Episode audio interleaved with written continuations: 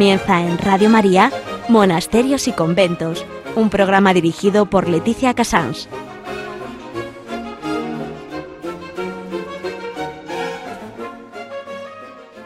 Muy buenos días a todos nuestros oyentes. Hoy son las 11, las 10 en Canarias y empezamos con Radio María en este precioso mes de, mayo que seguro que mm, le hará mucha ilusión saber que estamos aquí con ella y esperemos que ella nos ayude siempre en este mes que tan especialmente recurrimos a todos ustedes. Hoy en monasterios y conventos no podemos fallar a participar con la radio en esa oración oculta que hay detrás, siempre detrás de cada actividad de la Iglesia. Hoy en Agenda vamos a hablar bueno, pues de un santo muy desconocido, pero al mismo tiempo importante, aunque no lo sepamos, que es San Pacomio. Vamos a hablar un poquito del origen, el origen de todos estos, esta organización que parece tan perfecta como venida de la nada, como mm, poco a poco los hombres inspirados por Dios, inspirados por la oración, han ido creando lo que es todo el mundo del monacato, todo lo que son los grandes monasterios, cómo se ha podido llegar a una regla tan estudiada y tan equilibrada.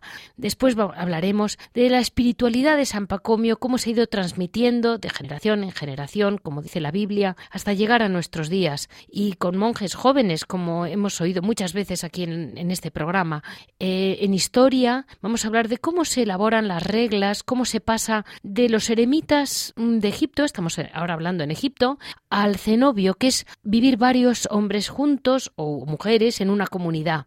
Mm, y después hablaremos de la influencia de San Basilio y, cómo va llegando esta, todo este principio del de, los cenobios hasta San Benito, que es el que consideramos nuestro padre de la Europa occidental, aunque es San Basilio el de la Europa oriental, vamos a llamarlo así.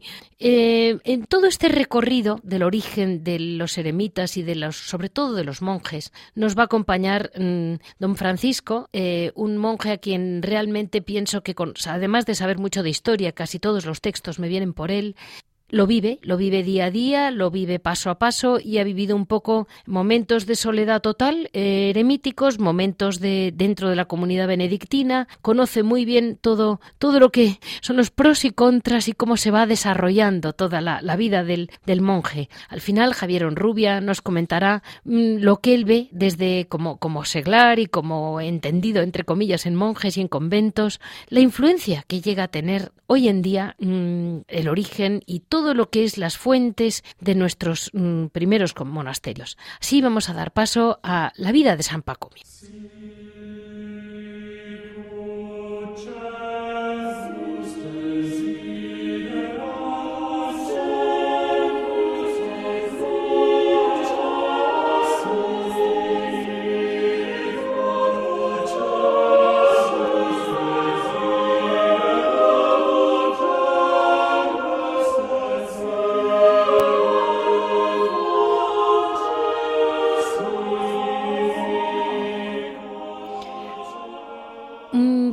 Mañana, día 9 de mayo, celebraremos el Día de San Pacomio.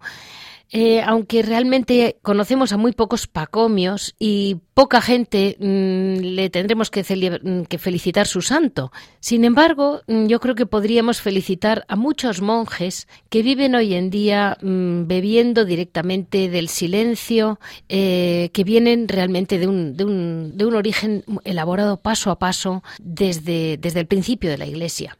Eh, vamos a situarnos un segundo. Estamos en Egipto, estamos en un mundo en el que todo hombre que veía la sociedad un poco corrupta, veía que no se seguía bien la, ley de nuestro Señor, el Evangelio, era muy corriente irse al desierto y vivir eremíticamente. Claro, cada eremita en Egipto, que es donde realmente nace el eremitismo importante en aquel momento sobre todo, hacen una vida, vamos a decir, sin, control, por ponerle un nombre.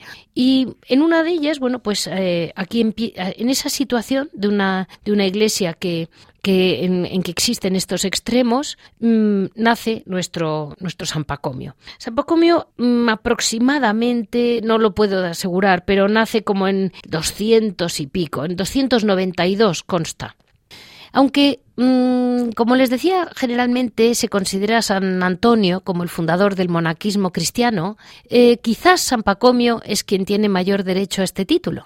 Él no fue eh, el, que creó las primeras comunidades ascetas de cristianos, eh, pero fue el primero que les dio una organización y unas reglas escritas. nace de padres paganos, hace su, mm, me parece que era como, se va como de un modo militar, como hacer el, servicio militar hasta Egipto y entonces cuando llega mm, hay un momento en que tienen que cruzar el Nilo y lo, en unas pésimas condiciones y los cristianos de una ciudad de allí, de Latópolis, eh, se compadecen de él de sus compañeros y los tratan con gran bondad. Pacomio nunca pudo olvidar este ejemplo de caridad y mm, en cuanto terminó su servicio militar se vuelve a este sitio que tiene una, una miren, yo no se lo sé decir, es Kars ad Siyad, algo así. Mm, donde descubrió un templo cristiano, entró a formar parte de los catecúmenos y después de bautizado toda su preocupación era encontrar la manera de corresponder perfectamente a la gracia que había recibido. Cuando oyó decir que un ermitaño llamado Palemón vivía, mm, servía a Dios con gran perfección y vivía en el desierto, fue a buscarle y le rogó que le tomase como discípulo. El anciano mm, ya le avisó de las dificultades de la vida solitaria, pero Pacomio pues no se asustó y dijo que mm, y lo aceptó. Y después de prometer obediencia a su maestro, recibió el hábito. Vivieron como anacoretas mm, unos años, mm, una vida austerísima, solo comían pan y sal, no tomaban vino, bueno, detalles de esos muy, muy duros, muchas noches rezando y a veces recitaban juntos todo el salterio, otras no, de un modo pues ordenado. Y un día que Pacomio se fue, a ver, aquí hay un dilema, entre comillas. Unos dicen que esto es pura leyenda, otros lo creen firmemente, eh, esto ya es optativo, entre comillas. La cuestión es que San Pacomio se va a Tabenisi y en aquel momento mm, parece que un ángel le dijo, aquí tienes que crear un monasterio más o menos. Em, su primer seguidor fue Juan, su hermano mayor, y pronto fueron acudiendo otros discípulos. Al poco tiempo la comunidad ya tenía más de 100 monjes. Eh, San Pacomio los condujo a una alta perfección, la verdad, eh, sobre todo dándoles un ejemplo de fervor. Él, mientras él estuvo vivo, fue un ejemplo impresionante.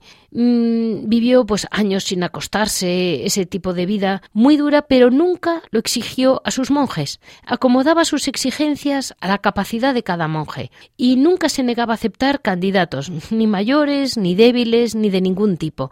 Estableció otros seis monasterios en vida y a partir del año 336, fíjense que estamos muy cerca del origen de la, creación de toda la iglesia, fija su residencia en un monasterio de Pavau, eh, cerca de Tebas, bueno, eh, que llegó a ser el más famoso, más famoso que Tabenisi, aunque fue el fundador.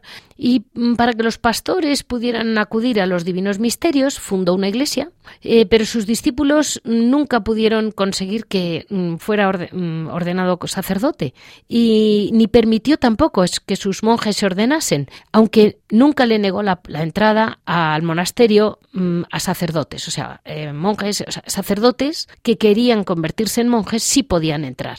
San Pacomio se opuso muy valientemente a los arrianos, eh, fíjense que esta era una herejía mm, que ocupó mm, casi hasta el 80% de la Iglesia, si no me equivoco, y, mm, es impresionante como un hombre que en teoría no era un hombre de letras, sino que era un hombre que, iluminado por Dios y tendría una formación básica, pero no era el prototipo de un intelectual, cómo entendió perfectamente dónde estaba la verdad y cuál era la línea recta que quería el Señor, ¿no? En el año 333 recibió la, la visita de San Atanasio, que saben que fue un santo importantísimo para la Iglesia Católica. Y una hermana, a quien nunca volvió a ver, eh, fue la que le, mm, a instancias de ella, construyó un convento para religiosas del otro lado del Nilo. Eh, entonces fue cuando se abren dos monasterios de mujeres al final. San Pacomio practicó la humildad, la paciencia en grado heroico. Mm, el santo murió el 15 de mayo durante una epidemia mm, que diezmó a los monjes. Eh, a su muerte ya había 3.000 mm, monjes de los monasterios que dirigía. El número de monjes que había les aseguro que es casi imposible porque tengo todo tipo de datos. Lo que está claro es que era una congregación que llegó a ser muy muy numerosa y llegaron a ser pues como casi luego les explicaré, pero como como realmente personal. Los llamaban eh, eh, tenían como un nombre específico y llegaron a ser tantísimos hombres los que vivían así que realmente mm, tuvieron un peso en la sociedad. Los monjes vivían en grupos de tres en tres en las celdas porque al principio vivían solos, pero como no cabían, iban reuniéndose hasta ser de tres en tres. Tienen una regla muy específica Mm, eh, aprendían de memoria paisajes, eh, perdón, pasajes de la Biblia enteros, porque la gran importancia era la lectura de la Biblia y, la gente en general, por decirles un tipo de, el tipo de hombre que iba eran gentes del pueblo, la verdad, y aprendían pues eh, como podían a leer y, se aprendían de memoria la Biblia, la mayoría. Mm, como les digo, ya existe esa, duda de que si era un ángel quien le, de hecho, la llaman la regla angélica. Está escrito mm, de un santo muy próximo a él, que, fue una inspiración angelical. Yo lo creo porque leído lo que hizo este hombre, es muy, es muy difícil saber ser un, un organizador tan perfecto de una situación tan, tan caótica como era entonces mm, la vida contemplativa, ¿no? Em, el origen puede que sea legendario, como les digo, pero una cosa es real. Mm, eh, los textos están eh, los textos están en griego y en etíope y se parecen muchísimo al original saadico que solo lo conocemos a través de la traducción que hizo San Jerónimo, Mm, con lo cual parece, o sea, parece casi seguro, lo hace notar Paladio, que San Pacomio era realmente el, el explique, explica toda la regla y todo el origen de esta regla. Es una de las reglas que el ángel, eh, parece que el ángel le dijo al santo, dejarás que cada uno coma y beba según sus fuerzas. Es decir, hay una versión que es que él va escribiendo un poco sobre la marcha a lo largo del tiempo, con la vida. Es una regla muy práctica, muy basada en la gente. Y hay una teoría que es que el ángel quien le viene a decir muy detalladamente cómo debe de actuar. Parece que si se combinan las dos cosas tiene más sentido. Es una mezcla de experiencia con vida mística, de modo que junto mm, pudo llegar a escribir muy bien lo que realmente hacía falta. Eh, es interesante, una cosa es cierta, que San Benito, el fundador del monaquismo nuestro, el de Occidente, el que nosotros conocemos mejor, tomó muchas cosas de la regla de San Pacomio. En su edición de la regla más antigua, cita 33 veces la pacomiana eh, de San Jerónimo, pero más que en frases, el parecido de la regla mm, con la de San Benito es que está en el espíritu, es una regla profundamente angélica. Aunque nos parezca increíble, San Pacomio es uno de los es quizás el santo oriental que más interés ha desarrollado en los últimos años. Empiezan los estudios en los años 20, 30, que es cuando se puede empezar a estudiar bien con papeles, pues ya se imaginan en qué estado estarán, con papiros, con toda la historia de, Egipto. Y ah, tuvo muchísimo desarrollo porque ha habido una gran curiosidad por conocer el origen de nuestra vida mm, cenobítica y el origen de los monjes, ¿no? El origen de todo lo que es la vida, el monaquismo. Y hay mm, grandes libros, no les puedo decir todos porque se mueren, ¿eh? En los años 30, 20, 40, luego en los 80 ha habido existir otra, otro mm, grupo de gente que han hecho ensayos históricos sobre él. Eh, la traducción española de la Pacomia latina está en el monasterio de las Huelgas, en Burgos, desde 1800, perdón, 1986. Y realmente es, es curioso como mm, eh, un hombre que vivió tan lejos y que mm, ya, le avisó el Señor, ¿no? Muchos ansiosos de abrazar la vida monástica vendrán a buscarte aquí, en el desierto. Y aunque mm, parece que él nunca sospechó mm, lo que iba, que iba a acabar siendo una especie de sustituto en aquel momento de la vida eremítica por la vida cenobítica, eh, porque él mismo estaba pues, mm, tan feliz con su, con su maestro. Pero bueno, pues así fue, así lo quiso Dios. Y poco a poco él, fue muy suave ¿no? en la manera de ir adaptando la vida eremítica eh, a, la cenobítica. Y así mm, vamos a dar paso a que me ayude porque creo que es muy importante para todos saber los orígenes, que luego vemos fotos de esos em, monasterios colgantes de Grecia, de Egipto, de Libia, de Siria, y y no sabemos decir ni de dónde viene todo ese, ese mundo. Y nos va a ayudar don Francisco, que tanto sabe mm, de palabra y de obra de la vida eremítica y monacal. Muy buenos días, mm, don Francisco.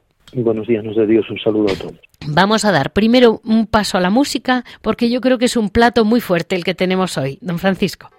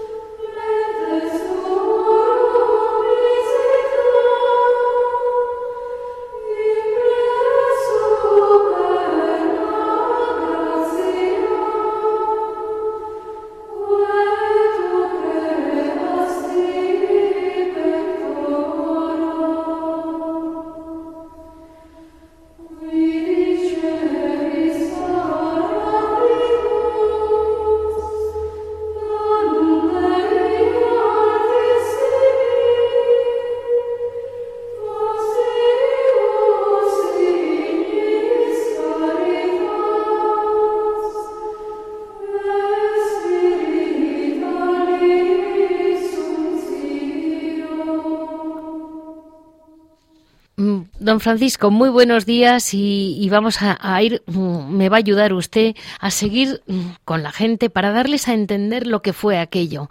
Eh, Pacomio, San Pacomio, demostró una gran sabiduría cómo tratar a aquellos primeros hombres que se acercaron a él, que estaban familiarizados con la vida eremítica, pero se podían sentir muy incómodos con la vida mm, cenobítica. Y usted, don Francisco, que conoce un poco las dos, eh, dígame, ¿es realmente duro? Porque él yo creo que llegó a creer que era superior la vida cenobítica que la vida eremítica. Bueno, en primer lugar yo le felicitaría por todo lo que ha hecho hasta ahora para traducir al, lenguaje cercano de la gente la historia de Pacomio, más todavía yo creo que hasta terminando con esta eh, invocación al Espíritu Santo para que nos ilumine y comprender. Yo me voy a permitir eh, marcharme un poco más lejos. Por supuesto. Eh, como decía usted, es voluntad de Dios, Dios le habla a través de un ángel, pero es que nos vamos más lejos. Siempre Dios ha querido la vida de soledad y entonces lo encontramos en profetas del Antiguo Testamento todos los profetas del Antiguo Testamento vivieron en los llamados desiertos. Pero claro, la gente piensa en desierto en lugar de arena y no hay nada, no, es eso, no se refiere a eso. En, hebreo, midbar significa conducir y Dios conducía a su pueblo hacia lo que llamaban ellos en hebreo Arabat. El Arabat es como una estepa nuestra, ¿no? Un lugar donde hay hierba, donde hay árboles, donde hay agua, no mucha y tal, pero sí hay, y donde hay animales y se pastorea. Pero lo que llevaba consigo era la soledad y el silencio, no la cercanía a las personas, sino la soledad. Por tanto, ya en el Antiguo Testamento, Dios, para hablar al corazón, como dice el salmista, le lleva al desierto. Por tanto, partimos del desierto, del Antiguo Testamento, Dios, para hablar al hombre, necesita de la soledad y el silencio. Nos llama ahí. Llama a los profetas y llama entonces a Antonio, a través de una llamada a la soledad con las mismas palabras de Jesús, diciéndole que deje todo, lo venda, se lo dé a los pobres y vaya y le siga. ¿Y dónde le sigue? Pues a donde Jesús solía orar, siempre se nos dice de Jesús que se apartaba y en la soledad oraba al Padre. Bueno, pues Jesús también nos da ejemplo, empezamos ahí. Y luego ya de aquí viene pues el entronque con figuras como ah, de Antonio y su mentalidad, los eremitas, que empezaron todos con muy buenas intenciones, pero que, mm, claro, había muchas cosas, el vivir solo, eh, venían muchas tentaciones de hacer las cosas de una manera a veces exagerada, en penitencias o en oración o en no dormir y tal. Todo eso había que organizarlo de una manera mejor. Y eso es lo que hace Pacomi. Pacomi empieza viviendo como solitario, tiene la experiencia del eremita y se da cuenta de los fallos que tiene. Si no tiene una orientación de una regla, de un superior, de unas comunidades con las cuales poder constatar si lo que hace está bien o no. Y entonces él empieza a hacernos este gran regalo de su regla, que es, como estaba diciendo, comparando con la de San Benito, es que hay cosas que están calcadas, ¿no? leyendo las dos nos encontramos que San Benito las ha puesto al pie de la letra. Por ejemplo, hablando de cómo eh, tenemos ecónomos, demadarios, oficiales, etcétera, eh, el tipo de, casa, eh, y luego pues hacer que haya un un padre, que es el que lleva a todos los demás como hijos. Y luego eh, lo que se pone nuevo San Benito es la estabilidad, el que se permanezca en esa casa siempre, bajo ese padre, y no se pueda ir a otra, y que todo lo que se haga sea mandado por ese padre. Él lo que, lo que dice, lo que viene a decir, ¿no? Por lo que he entendido también, es que les permitió dedicar todo su tiempo a ejercicios espirituales a los que realmente venían de una vida eremítica y no entendían bien la convivencia, y mientras tanto él se encargaba de trabajos pesados que hay que hacer en la vida de la comunidad, porque hay que cuidar una comunidad y un edificio. Y... Había una cosa muy interesante, que él tenía organizado todo de una manera muy práctica. Eh, los distintos pequeños monasterios o casas, él iba reuniendo por oficios y ponía a los que eran dedicados a una vida más intelectual o espiritual en una casa, a los carpinteros en otra, a los que se dedicaban a la agricultura en otra. Y entonces era toda una colaboración que nunca iba en detrimento de un trabajo de otros. No se compartía, sino que cada cual era especialista en lo suyo. Pero al final eh, era casi como un pueblecito medieval. Eso mismo, es decir, era un montón de casas, tenían una gran comunidad. En general, la gente no se puede imaginar, pero eran miles de personas. Claro. Es que debía ser increíble porque San Jerónimo, mm, que parece que esto fue próximo, ¿no? En, eh, dice que eran muchísimos, miles de hombres. Muy San Jerónimo es el que hace, que quiera leerse la regla de San Pacomio. Hay un prefacio de San Jerónimo que no se puede obviar, hay que leerlo y nos habla precisamente de cómo eh, los monasterios de la Tebaida, el, el nombre que cogen es metanoia, que significa conversión. Y entonces, eh, a partir de esa conversión, en las reglas de Pacomio, de Teodoro, de Orsicio, eh, estos ponen los cimientos de lo que se llama la Chenovia, en la Tebaida y en Egipto, según la orden de Dios y del ángel enviado por Dios con ese signo. Entonces, la Chenovia es eso, la vida cenobítica, que es el punto de partida que hacen Pacomio, Teodoro, Orsicio, y eso pues fundamenta a que los hermanos vivan unidos en el trabajo, en la oración, en el dolor, en la alegría, en todo. Eh, lo, me, impresiona mucho porque él estaba muy afectado por, por su propia conversión, ¿no? Cómo se convierte con el ejemplo de los cristianos y ojalá ahora mm, solo con vernos a los cristianos se convirtieran por amor, por amor fraterno y por cuidar a estos pobres chicos que debieron de cruzar el Nilo de mala manera, siendo militares además. O sea, qué grado de, de, generosidad y de caridad vivía en las pequeñas comunidades cristianas, ¿no? No, además lo, lo, más interesante es que eh, cuando nosotros nos ponemos a mirar cómo eh, se nos dice eh, se os conocerá en que os amáis los unos a los otros, nos quedamos sorprendidos, sobre todo nuestro contacto con otras religiones que orientales que tienen también el monacato con los budistas. Sí. Yo he tenido mucho contacto con monjes budistas y ellos están encantados con el evangelio y con la figura de Jesús. Eh, además se sintonizan con ello totalmente, porque en el fondo la espiritualidad del monje budista es el amor y la misericordia, que es lo que quiere Jesús, porque no se puede ser una persona que tenga caridad y amor si no tiene misericordia. es que no se puede vivir en una comunidad así, ¿no? Claro, pero es que el problema del cristiano es que nos hemos olvidado del verdadero sentido del amor y de la misericordia, la raíz. Es decir, que a mí me decían los monjes budistas, si vamos a Europa os conoceremos porque encontraremos grupos de personas que se aman los unos a los otros. Y yo les dije, lo siento mucho, pero no es así. Desgraciadamente no hemos seguido eso, porque el amor no es decir que yo amo a este y le doy dinero o doy dinero para tal obra. No, no, amar es aceptar a una persona como ella es y ayudarla, sea como sea. No la voy a transformar en lo que yo quiero que sea, sino que acepto lo que Dios quiere de ella. Cuando yo no tengo misericordia del que cae, del que es diferente, del que hace las cosas mal, yo no amo, es mentir. Entonces, todos estos jueces eh, farisaicos que, tenemos, pues eso son lo que rompe el cristianismo. Cristo no era así. Leamos el Evangelio. Sí. Nosotros, precisamente, la vida monástica es vivir, eh, diríamos que a radicalidad, el Evangelio.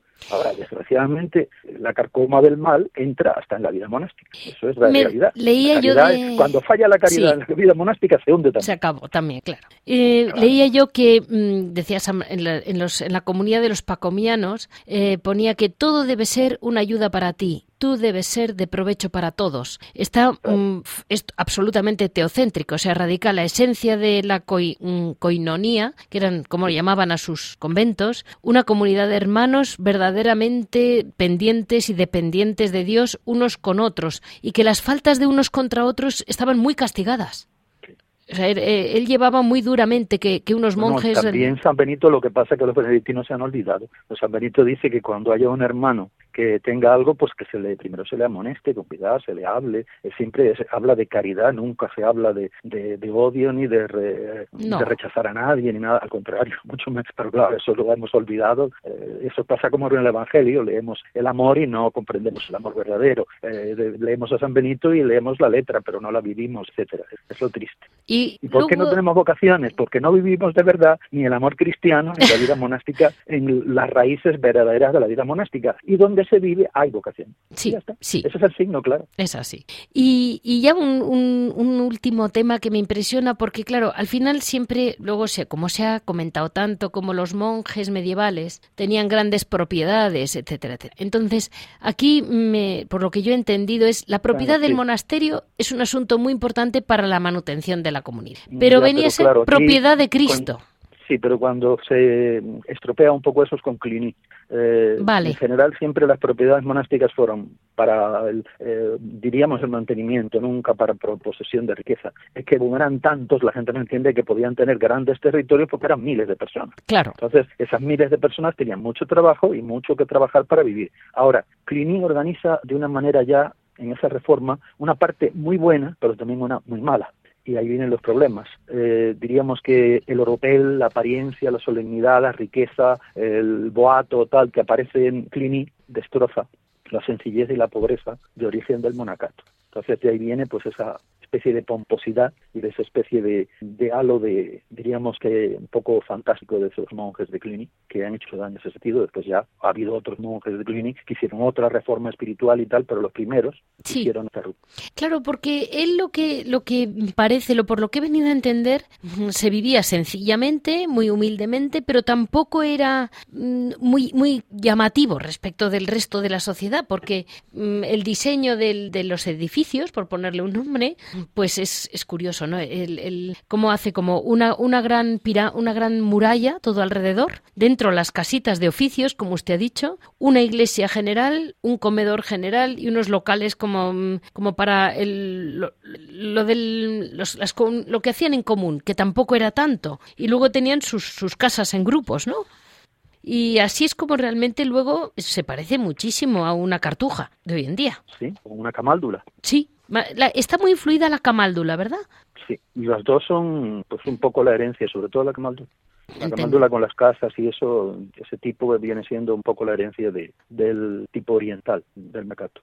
Cosa que en Occidente, pues, o eres totalmente solitario o vives en una comunidad tal, nos tiene al lado al otro. Así que ellos, aunque vienen también de la regla de San Benito, pero sí pusieron esa, ese nuevo cariz que es volver de nuevo a las ideas orientales. Y en el fondo estas ideas orientales que ahora gustan mucho porque son como más, vamos a decir, mm, menos, menos legalistas, menos cuadradas, ¿no? Es como que se adaptan a cada monje, con perdón, un poco. Pero claro, era el origen. Sí, pero fíjese la sabiduría de tanto de Pacomio como de Benito, de cuidar de que no haya los excesos de, del hambre, de la bueno, pero fíjese usted de San Simeón Estilita subido en una columna, sí. puede hacer una idea de cómo se vive. En fin, uno puede hacer la oblación de su vida. El fin de la vida del monje es hacer una profesión del reino de Dios para el objetivo inmediato, que es la pureza del corazón, sin la cual no podemos alcanzar nuestro fin. Pero quitando todo lo que estorba la pureza y la tranquilidad de la mente, hay cosas que podrían también ser malas, que es precisamente eh, dañar la salud, la vida, todo esto. ¿no? Dios no lo quiere. Ya, ya hubo entonces no una llamada polémica porque, claro, la necesidad de trabajo para el monje era una cosa que instituye él. Eh, porque hasta entonces un poco como que la vida del monje era como la de los ángeles, basada en la oración permanente y el ayuno y sin tocar un problema terreno. Y eso... Sí, pero hay otra, otra parte que es la parte psicológica del, del eremita y del monje. Sí. el que dedica su vida a esto tiene que tener un equilibrio psíquico impresionante. Impresionante. La soledad total de un eremita, alguna gente se volvería loca. Claro. y entonces eh, venían muchos de estos que no lo tenían y estaban y hacían verdaderas barbaridades. Entonces, eh, organización tan perfecta la de eh, hacer que aún los eremitas, porque los antía, estaban todos regulados por unas normas que les daba para poder vivir, para que no se llevaran a excesos que les llevaran a, a dañar la salud o la vida cosa que tiene una organización eh, con enfermería, una cosa que nos llama la atención, enfermería en, medio de aquella ciudad de Dios, ¿no? Y había ropería y había de todo. Y que por lo visto organizado todo. Sí, sí, vamos vamos a dar paso ahora mm, les voy a explicar a la gente porque es increíble, ¿eh? Más quisiéramos que alguien viniera con esta luz a ordenarnos hoy en día un pueblo. Vamos a dar paso a un descanso. Bueno, pues yo creo que los camaldulenses son los que y de hecho los camaldulenses tienen vocaciones. De hecho, es lo que le iba a decir, que además es como que hubiera están al día. Sí, sí. Sentido, ¿no? sí, Han cogido lo bueno de Oriente y de Occidente y lo han unido. Sí, sí. La verdad es que, la verdad es, que es muy curioso y, es así, es así. Vamos a, dar paso dentro de un momento a hablar ya lo que es lo que es la regla propiamente dicha, cómo él la va y cómo va evolucionando el tema de la regla.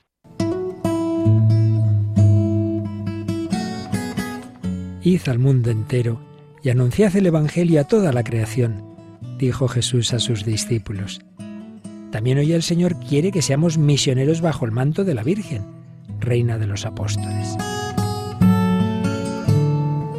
Radio María, que no tiene más fin que colaborar en esa misión evangelizadora, os pide en este mes de mayo un esfuerzo especial de oraciones, voluntarios y donativos.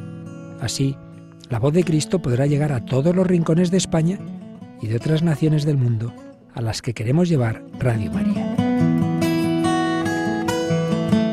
Puedes informarte de cómo colaborar llamando al 91 822 8010 o entrando en nuestra página web radiomaria.es. Apóstoles y misioneros del mundo con Radio María.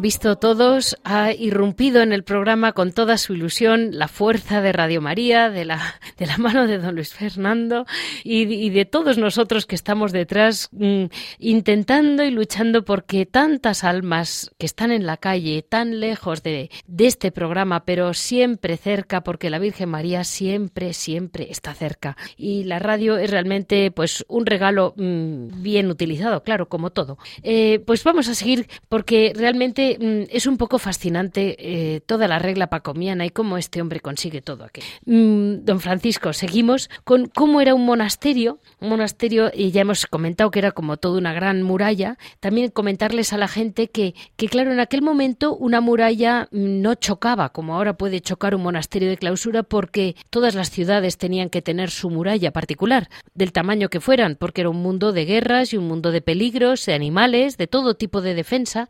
Y y, como mm, no chocaba nada que hubiera un grupo de mm, más de mil hombres metidos en un, en un pueblo, más o menos un pueblo de la época. Eh, luego después es curioso también, como decía usted, cómo está previsto hasta las comidas y hoy en día que están tan de moda los veganos y los vegetarianos, pues fíjense cómo tomaban ellos verduras crudas, queso, pescado, higos, dátiles, y eso era la comida, y una escasa, una, colación por la noche. Ese tipo de alimentación tan controlada mm, también muestra una sabiduría de, de, la vida del cuerpo, porque los monjes al final tienen que tener fuerza para cortar madera y hacer leña. Mm, es así. Y, después de eso, mm, saber leer, que en cada monasterio mm, se, esforzó muchísimo porque todos aprendieran a leer. Muchos venían ya adultos y, por supuesto, en aquel momento eran hombres del pueblo, como les decía antes, y no, no conocían, no, leían, y, llegó a ser realmente una comunidad numerosísima. La organización, pues, ¿qué quieren que les diga? Como les decía don Francisco, tenían su superior local, su vicario, su ecónomo local, su, un prefecto para cada casa, que tenía un segundo de a bordo, unos, mm, unos que se ocupaban por turnos, que los trabajos los podían llevar por turnos, todo lo que era mantenimiento del monasterio.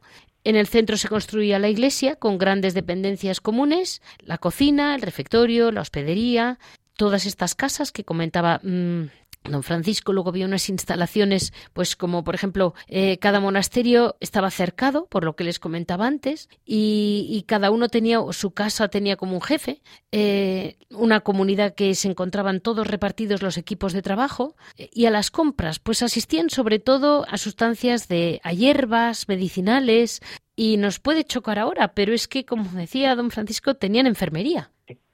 Eh, es que esto me llama la atención enfermería y ropería y de todo. Y de todo. ¿no? Luego se trabajaban especialmente con eh, haciendo como especie de cuerdas con tejidos, juncos remojados, en fin, tenían una serie de, trabajos. No estaban nunca ociosos, por supuesto. Pero algo que me llama la atención es que fíjese el detalle de la mortificación moderada. Sí. Ellos dicen en la noche cuando se haga oír la señal, ellos tenían una señal por la cual iban siempre a los oficios comunes y tenían que ser obedientes inmediatamente, y si no, pues se les castigaba, eh, tenían un fuego que se enciende habitualmente para calentar el cuerpo y defenderse del frío. ¿Qué le parece? Fíjese. Eso, hoy que no, no tenemos calefacción en casi ningún monasterio de los más antiguos, ¿no? Y donde, como son tan grandes, es imposible calentar, o las basílicas y tal. Bueno, pues ellos tenían el fuego para calentarse y él lo veía como una parte de una vida morigerada dentro de la mortificación.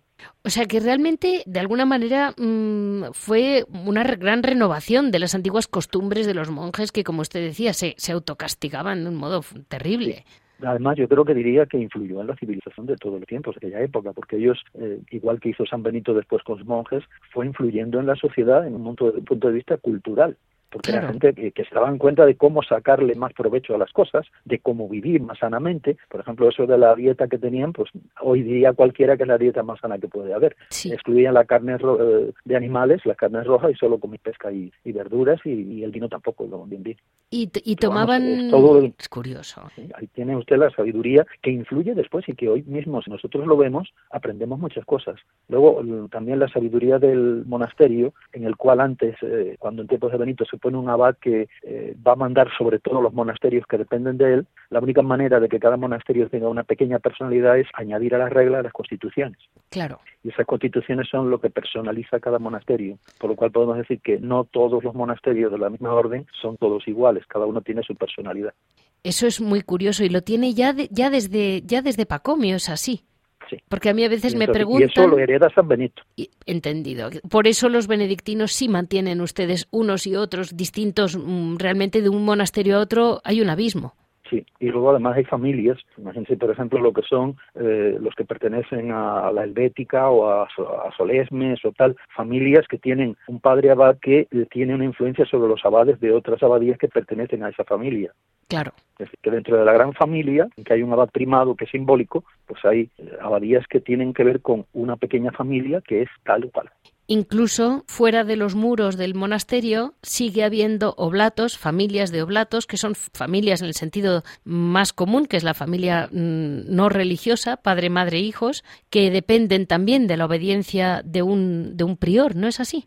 Sí, la palabra oblato viene de oblación y, por ejemplo, la, en la vida de San Benito podemos encontrar eh, los primeros eh, oblatos en ese sentido, que fueron, oblato viene de oblación, de ofrecerse, eran Mauro y Plácido, esos dos niños, a los que eran de la nobleza y sus padres se los entregan a San Benito y el símbolo es ponerle la mano en el mantel del altar, cubrírsela y aceptar la ofrenda del padre que les ofrece. Estos niños después llegaron a ser monjes, al principio eran oblatos ofrecidos. Aquello se perpetúa en la figura del oblato que es un monje diríamos como no de coro, el monje que se dedica a trabajar y a orar con lo sencillo, pero que no sabe leer y escribir, que no sabe eh, cantar el oficio divino, etcétera, y lo sustituye por lo que hoy viene va a ser pues el rosario, porque eran 150 de María. vale. La, la regla de San Benito, perdón, la regla de San Pacomio fue escrita en copto en su versión original y posteriormente, la mitad del siglo IV, es cuando San Jerónimo hace la traducción al latín, que es lo que realmente sirve para que perdurara y, pudiese servir de guía a las reglas posteriores, ¿no? Y mm, San Basilio hace ahí ya un gran cambio, ¿no? Hace, elabora su propia regla, mm, él no pertenecía a ninguna orden, si no me equivoco, y hace una pequeña reforma del cenobitismo, vamos a decir, respetando y perfeccionando a San Pacomio, ¿no? Un poco así. Sí, que San Basilio el Grande tiene otra forma especial, que es precisamente porque él es un hombre que vive unos estudios en Atena, sí. que es eh, compatriota de Gregorio Nacianceno. Sí. Eh, él vive pues en Egipto, Palestina, Siria, es, eh, que tiene una gran cultura, un gran conocimiento de hombres y lugares, y entonces él hace que las jornadas se dediquen al trabajo de la meditación y están enmarcadas por plegarias litúrgicas similares a las que están ordenadas por Pacomio. Los monjes se dedican a la agricultura, a otros oficios, pero también al lado del monasterio había un orfalinato, un hospital, talleres para los pobres, en empleo. Basilio no escribe ninguna regla ni funda ninguna orden. Eh, sus llamadas reglas no son más que consejos espirituales y comentarios a la escritura. Pero fíjese este detalle, lo que él funda al lado del monasterio es que es algo que hoy estamos nosotros fundando, la gente, las sociedades, orfanatos, lugares para que no tiene trabajo, en fin, era un hombre de una gran sabiduría y de una gran visión. Es, es realmente es impresionante la influencia que ha tenido en toda la historia, porque claro, Al separarse un poco de la vida mm, eremítica y de los aspectos individuales o individualistas, diría yo, del ascetismo, Basilio dio lugar a una vida monástica que encaja perfectamente con el temperamento de, de Grecia, más bien ya, ¿no? Y todos los monasterios del Imperio bizantino y todos los monasterios rusos posteriormente le consideran su patriarca. Claro. De, igual que los monjes consideraran occidentales consideran a San Benito. Y, en Rusia realmente hoy en día mm, se ve una gran, bueno, ya entendemos que son ortodoxos, que luego llega la primera gran división, pero eh, la vida del monje se parece a la nuestra. Bueno, es quizá más austera en el sentido de la soledad eh, viven en lugares un poco solitarios, todos esos monjes orientales viven pues como si fueran eremitas comunitarios, porque viven en lo alto de una montaña, en un lugar inaccesible, reciben muy pocas visitas, es muy difícil comunicarse con el mundo, no reciben ningún tipo de información de fuera, no tienen nada que ver con los medios de comunicación, etcétera. Son un poco así. entonces eso les lleva pues a una vida muchísimo más austera y un poco más radical, como que viven un poco fuera de los tiempos dentro de, de lo que estamos viviendo. Pero como este es el gran misterio de la llamada de Dios personal a cada uno, pues nunca sabemos lo que Dios quiere para cada uno y cada lugar. En el momento que empezó la vida eremítica no había otra cosa y, el hombre vivía en la soledad como los profetas, que vivían en la soledad y escuchaban a Dios. Ahora, Claro. Quizá hoy es el momento de organizarse un poco en el sentido de que tiene que haber una autoridad por encima que legisle al eremita, aún al eremita. Yo quiero ser ermitaño, vivir solo, pero tengo que depender de un obispo y del papa y de la iglesia. Claro, un, un mínimo orden, por ponerlo así, ¿no? Sí, claro. Claro. De todos modos, eh, este es curioso, como empezando por San Pacomio, que es mm, de quien realmente nos hemos centrado hoy, y luego cómo le va dando ese carácter caritativo mm, San Basilio, el monacato se va extendiendo por toda la mitad oriental del Imperio Romano y no fue llevado a Occidente por nadie en particular, sino que se fue extendiendo poco a poco, mm, de, como usted decía, por Dios, de monje en monje o de chico en chico. Que quizás de sus agentes podría hablar San, San Atanasio, quizás puede haber mm, estuvo unos años allí, ¿no? Con San, en, Oriente y cuando vuelve, a lo mejor quizás tuvo influencia por los propagandistas, sí. Sí, quizás, pero mm, la trascendencia del cenobis, del cenobitismo mm, pues llega a, a la creación de los monasterios que prácticamente yo por lo que he leído son iguales, se han conservado muy parecidos. Pensemos que San Benito, un joven de 18 años, huye de Roma porque ve que aquello no es su lugar sí. y se refugia en un lugar totalmente solitario y vive en la soledad durante años y no sigue regla de nadie. Él está con Dios directamente hasta que el Señor le hace comprender lo que tiene que hacer. Pero él vive esa vida eremítica sin que nadie le enseñe nada, con la ayuda de un monje que le daba cosas, eh, pero que no le daba ninguna doctrina, ¿no? Eh, es que él se ha hecho, yo diría que es una autoridad en ese sentido, ¿no? Totalmente. Lo que pasa es que después San Benito sí que leyó mucho de los padres orientales, porque la regla ahí está clara, ¿no? Al pie de la letra, muchísimas cosas. Él lo leyó, se dio cuenta de que eso era bueno y lo puso en su regla. Y es curioso cómo es una regla que es, mm, pues, un poco como, no es, bueno, un poco no, es el Evangelio. Es eh, la vida mística y también la vida material. Está todo, todo detallado en la regla quien lea las reglas de San Benito se da cuenta que no hay absolutamente nada que salga fuera del Evangelio y que se haya inventado San Benito. Es coger el Evangelio y hacerle un comentario y hacerle una, diría, una proposición a aquellos que quieran seguirle con la llamada del Señor de más austeridad, de, dejarlo todo para seguirle, pues a través de, de unas ideas que les da, pero solamente les da unas ideas para vivir mejor el Evangelio, nada más. Pero la, la regla es muy perfecta el hora de labor ha llegado hasta hoy. Para, claro, eh, la organización de todo tiene que llevar en la vida de, cualquier persona, aún en el mundo material eh, que vivimos con tantas prisas y todo esto, se necesita tener una organización, un orden. El que no tiene un orden, pues es una persona que vive acéfala, que pierde no solo el tiempo, sino que no hace nada, porque lo deja para mañana, para después, tiene compromisos. Los compromisos están en los horarios y ese horario es ponerse en las manos de Dios que nos regala el día, nos regala el amanecer, nos regala cada uno de los momentos del día para que eh, ayuden a comprender que Dios está desde la noche en la oscuridad al amanecer hasta que se vuelve a acabar la jornada. Entonces nos damos cuenta de que lo más importante es vivir ese propósito de la escucha y de la presencia de Dios. Y para eso nos ha llamado a la soledad, ¿no? nada más para eso. Pero además todo esto quizás no nos damos cuenta de que no solamente es para nosotros. Volvamos de nuevo al Antiguo Testamento y nos damos cuenta de los profetas. Los profetas, el Señor los lleva al desierto para hablarles al corazón, pero no para ellos, sino para que sean mensajeros al pueblo. Entonces, ¿cómo es el eremita y el, y el monje mensajero al pueblo? primero con su vida, le venían a visitar, le veían y se admiraban. Segundo con su doctrina, hablaba a la gente y enseñaba. Y después el boca a boca. Luego a continuación los escritos y la predicción. Todo esto era lo que Dios me dice, es para dárselo a los demás. Pero ¿cómo lo voy a recibir si estoy en medio del mundo? No, Dios escoge un grupo de personas para que estén en la soledad y el silencio para oírle solo a Él sin ruido. Y cuando le han escuchado, que se lo digan al mundo. Es un poco el, mensaje de esta vida, siempre. Pues, desde los profetas hasta hoy. Eh, empezando por los profetas, siguiendo como, como les comenta, como hemos comentado todo este programa, cómo se va cuajando en forma de una regla, de un modo de vida, de un modo de vivir que han vivido así muchísimos hombres y mujeres, cuantísimo bien han hecho y es impresionante cómo, pues mire, cinco, cinco ocho santos han podido hacer unas reglas que han llevado, han arrastrado a la santidad tantísimos, a tantísimos hombres y mujeres de todos los tiempos, porque estamos hablando ya de, de, casi los 2000 años, ¿no? Y la Biblia, ¿para qué vamos a hablar?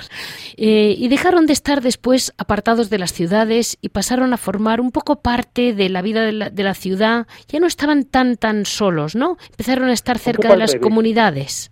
Sí, fue un poco al revés. Eh, las ciudades vinieron a los monjes. Ah, vale. Eh, claro, la civilización, acuérdense que, claro, comenzamos con los, los bárbaros de Europa, para la tierra de los bárbaros. Los monjes benedictinos eran islas en medio de los bárbaros. Los bárbaros no sabían ni leer ni escribir, eran hombres violentos y nómadas. Y entonces esta gente ve la vida de los monjes y les llama la atención y son ayudados por los monjes en medicina, en, en comida, en muchas cosas. Y ellos se llaman, les llama la atención y como son inteligentes en el fondo, pues se ponen alrededor del monasterio para acercarse, para recibir el beneficio y los monjes empiezan a captarlos, no solamente para lo material, sino para enseñarles lo espiritual. Y de ahí bueno, Oriente, eh, miles de años antes de que Europa era un lugar primitivísimo, ya tenía cultura, arte, escritura, libros, y nosotros no teníamos nada. Entonces Europa se ha forjado a través de esta paciencia y de esta vida de entrega que milagrosamente, porque Dios lo quiso, en la soledad inspiró a estos monjes.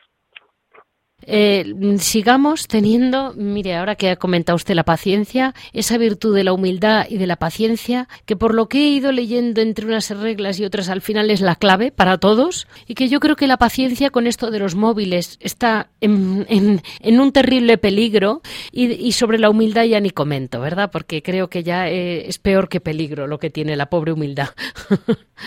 pero sobre todo que hay, mire, si hablamos de la vida eremítica, los jóvenes de hoy viven una vida eremítica muy rara. Viven solos en su habitación con su ordenador o con su teléfono o con su tableta. Van por la calle y por la vida sin ver nada ni nadie, solamente mirando su teléfono. Eh, hablan con personas que no conocen. Esa vida virtual que ellos llevan, que no es real. Sí. Pues es como una deformación de la soledad.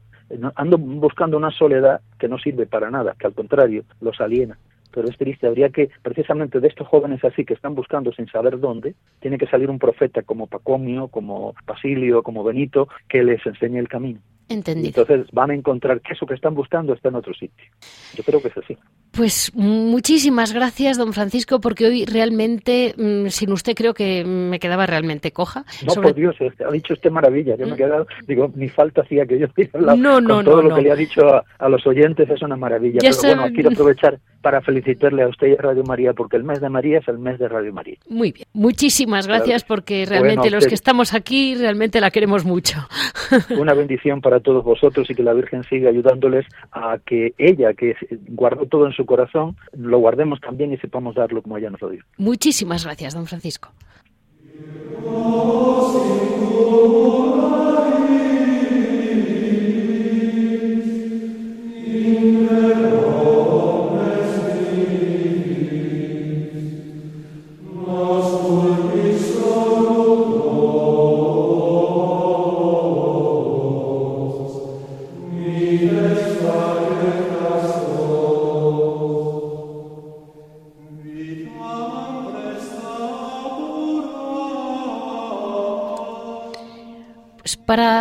Para, poner el broche final de este programa que realmente nos hace volver a los orígenes y aprender un poquito más sobre cómo empezaron los monasterios, vamos a hablar con Javier que mm, sabe tanto del presente pero al mismo tiempo también conoce a los monjes del Yermo mm, de Nuestra Señora de Herrera, que como ha dicho don Francisco son quizás la mejor mezcla entre la regla de Oriente y la de Occidente que tenemos en, en los monasterios actuales. Muy buenos días, Javier.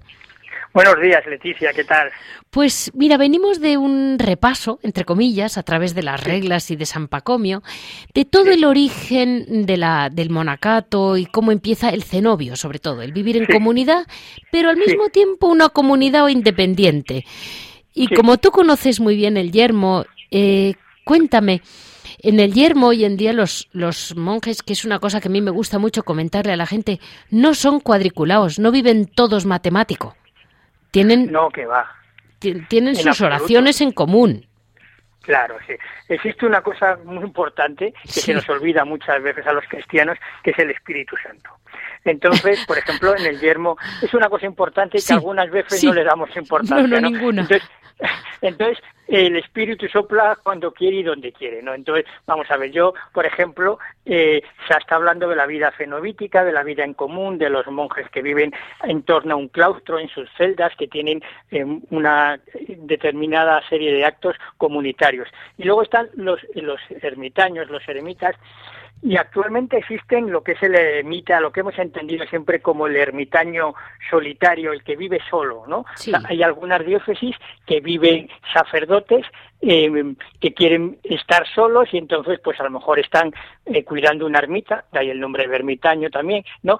Cuidan una ermita o viven en algún paraje solitario bajo una regla normalmente que está aprobada por el obispo del lugar, ¿no? Y luego existe eh, los, los camaldulenses de Montecorona, que es una mezcla, una sabia mezcla de las dos tradiciones monásticas, ¿no? La eremítica y la fenobítica. De la eremítica toman el vivir solos en su celda, una especie de chalecito, para entendernos, de chalecito adosado que tiene cuatro habitaciones, una capillita, el baño, el dormitorio y, por llamarlo de alguna manera, también el cuarto estar, donde el, eremita siempre, salvo seis o siete ocasiones al año, desayuna, come y cena solo, estudia solo, hace la lectio divina solo y suele trabajar solo en su celda. Pero sale siete veces al día para ir a la, Eucaristía y a las distintas horas del, del, oficio divino. ¿no? Entonces, viven solos, pero viven en comunidad y bajo la autoridad de un prior que eso es muy importante, ¿no? Porque a lo largo de la historia de la Iglesia, pues ha habido casos de, de, personas que se llamaban eremitas y lo que hacían era pues ir de un sitio para otro, no estar en un sitio quieto, eh, ser gente que no edificaban precisamente mucho, ¿no? Porque vivían pues según les, parecía a ellos. Bien, yo me quedo aquí una temporada, un año, ahora me voy a otro sitio. No, aquí los eremitas camaldulenses viven, viven bajo una regla, que es la regla de San Benito, y bajo la autoridad de un padre prior. Pero son bastante independientes, ¿no? Son bastante independientes en el sentido de que ellos viven en su, en su celda. Oye, Javier, ¿y los que estáis en contacto, que vivís de un modo próximo, digamos, a ellos? Sí. O sea, mm, que yo nunca me acuerdo de explicarle a la gente, pues, cómo viven familias, gente seglares normales, vamos a llamarlos normales que no son monjes, y que viven más o menos pendientes del, del yermo, ¿no? Sí, pues mira, mi experiencia, por ejemplo, eh, cuando hace, justamente va a ser el próximo mes de junio, el 19 de junio, festividad de San Romualdo, fundador de los camaldulenses, va a ser 10 años que fundamos la Fraternidad de Laicos Camaldulenses. ¿Qué, ¿Qué queremos aprender de ellos? ¿Qué podemos hacer para vivir un poco lo que es la espiritualidad de ellos? Pues hombre, por razones familiares, en mi caso estoy casado, tengo dos hijos, lo he dicho ya varias veces, uno seminarista. Entonces lo que procuramos es buscarnos los espacios a lo largo del día de silencio y de soledad. ¿No?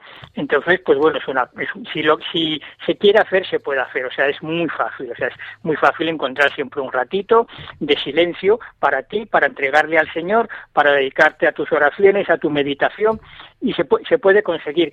Eh, eso es lo que tratamos nosotros de, imitar, entre comillas, de cómo se vive la, espiritualidad camaldulense, ¿no? Entonces, pues el silencio no es estar estrictamente solo, sino estar centrado en Dios, ¿no? Entonces, todos hemos oído hablar siempre de la tradición monástica que habla de la celda interior del corazón, ¿no? Decir, tú no estás en un claustro, tú no tienes tu propia celda, pero tienes la celda del corazón, esa celda interior donde puedes estar solo con Dios a solas, ¿no? Javier, te eso es lo que procuramos hacer. Te tengo que interrumpir porque se nos va el tiempo pero se nos queda una frase muy importante tuyo.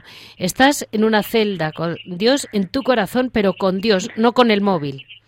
que lo. Efectivamente, que, no olvidemos que no estás con unos seres que no conoces, como decía mm, don Francisco, y confirmas tú, sino en una celda que tienes en el corazón donde entra Dios solamente. Estás, estás con tu Padre que te ha creado Dios y en este mes de mayo, más que nunca, estás con tu Madre, con María. Vale. Muchísimas gracias, Javier, de verdad. como siempre, un ejemplo, una piedra viva. Muchas gracias. Buenos días. Buenos días. Este ha sido el resumen de hoy que, como ven, he querido volver a repasar los orígenes porque hay veces que de hablar de la actualidad para acá y para allá, al final acaba uno olvidándose de dónde venimos, que siempre es muy bueno para volver a aprender lo bueno y ver cómo hemos ido corrigiendo y arreglando y mejorando y puliendo nuestras propias reglas. Eh, hoy ha sido, pues, en este lunes 7 de mayo. Les deseo todo lo mejor. Empezamos este mes de mayo en Radio María con la gran ilusión de estar todo el mes de la mano de María, que falta nos hace a todos y que siempre, siempre está ahí dispuesta a ayudarnos como Madre nuestra. No olviden que si tienen cualquier duda, cualquier consejo que quieran, estoy en monasterios y conventos arroba radiomaria.es. Les repito, monasterios y conventos arroba radiomaria.es. Muchas gracias a todos y especialmente a Javi. Mm, buenos días.